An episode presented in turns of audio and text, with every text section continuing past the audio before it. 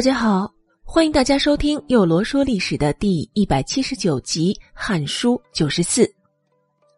我们接着上一集给大家讲讲《汉书》中所记载的元延元年（公元前十二年），昭仪赵合德害死后宫皇子的事情。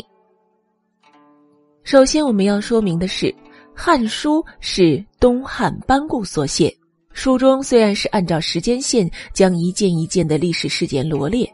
但是每件事件未必发生在那一年就已经被众人所得知了，比如说赵合德谋害皇嗣这件事。我们先来还原一下这件事到底是怎么被爆出来的。这件事啊，还得从成帝驾崩说起。具体的事情我们之后会说，现在只给大家简单的说一下。我们这位平时无病无灾的汉成帝，在未来的某一日早上起来，突然就不对劲了，然后呢就崩了。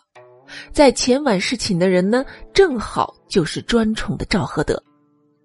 于是朝廷瞬间就炸了呀，朝野上下议论纷纷，直言是赵合德害死了成帝。朝臣们议论倒还是小事儿，关键是太后王政君老年丧子，那心情自然是非常悲痛的。听到这些流言蜚语，立马下令让他的侄子大司马王莽牵头追查成帝的死因，而这矛头呢，直指赵合德。而赵氏姐妹二人虽一人贵为皇后，一人贵为昭仪，但家族本身是毫无势力的。他们的老爹赵林顶着一个侯爵的虚衔，却是半点实权也没有。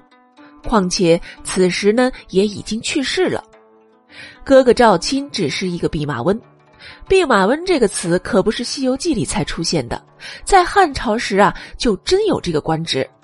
当然，也就是个养马的。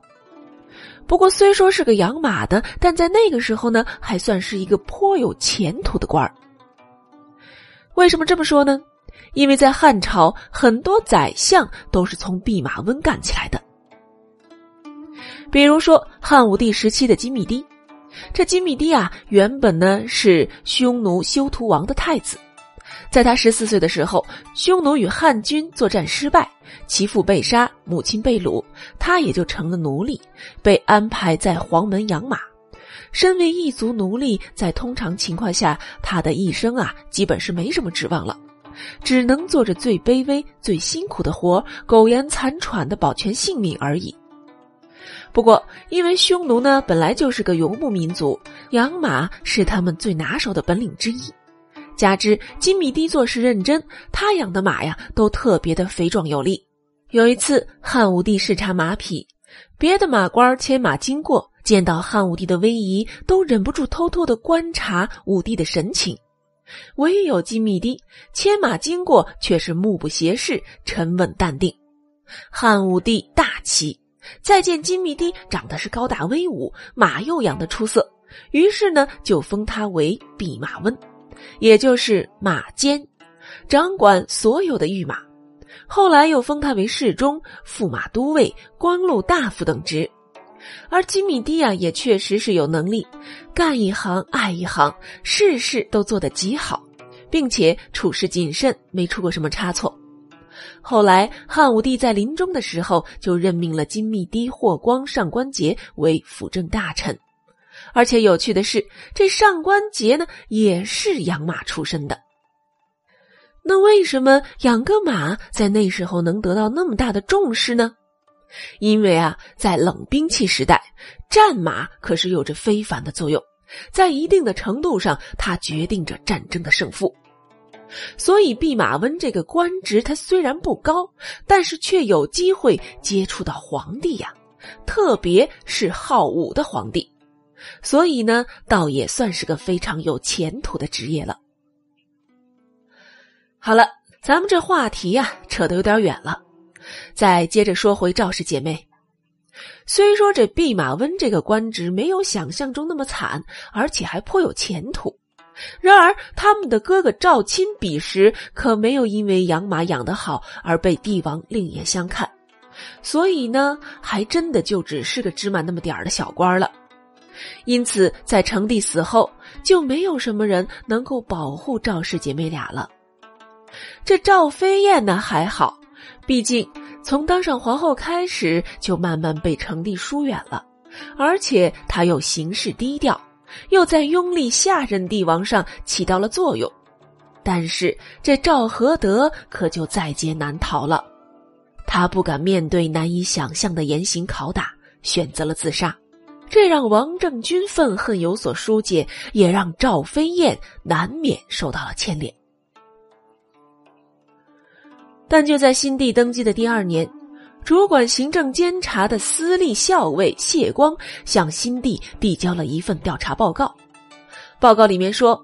成帝啊，曾经有两个孩子，都是被赵合德给害死了。这两个孩子中的第一个，就是《汉书》中记载的元延元年（公元前十二年）昭仪赵氏害死后宫皇子一事中的那个孩子。那赵合德害死的到底是谁的孩子呢？是公立曹官所生的。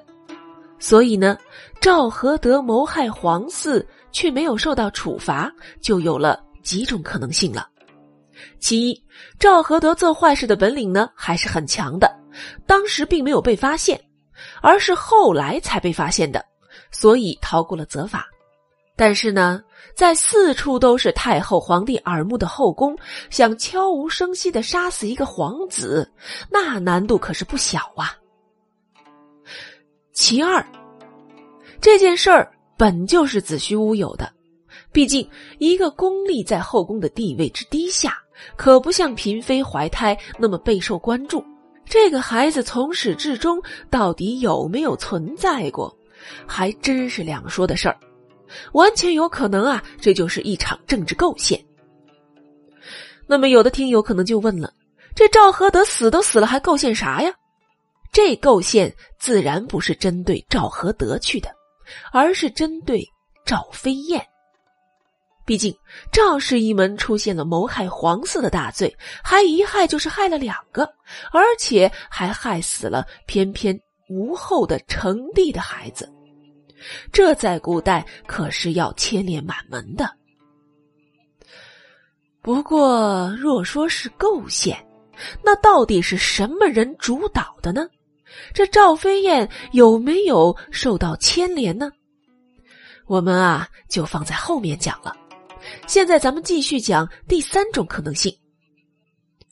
这第三种可能性呢，是出自史料中这份报告的原文，说的是元延元年（公元前十二年十月），这曹氏宫人在牛关令居生了一子，可成帝听闻后却没有很高兴。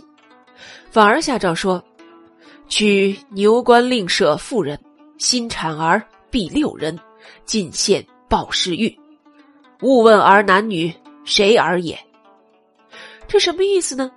简单的说就是啊，这孩子出生后，成帝就下令，连带这个孩子与牛公令舍一病人等都打入了报室，而且呀，还不让问生下的孩子是男是女。可为什么不让问呢？因为汉成帝怀疑这个孩子到底是谁的，而过了三天后，成帝又问：“儿死未？”叶廷玉乘机误会话说：“没死。”宦官田克后来对吉武说：“上谕昭仪大怒，奈何不杀呀？”这里啊，就提到了赵合德，表明他也是知道此事的。而且呢，他还与成帝的态度一致，要求杀掉这个孩子。所以呀，这件事的关键就在于成帝怀疑孩子是否是自己的。所以呢，赵合德谋害皇嗣，从某种意义上来说，只不过就是顺了成帝的心意罢了。而太后王政君彼时能睁一只眼闭一只眼，多半也是觉得。这孩子来路不明，那为什么成帝会有这样的怀疑呢？我们啊，下集再讲。好了，又罗说历史的第一百七十九集就到这里，欢迎大家明日继续收听第一百八十集。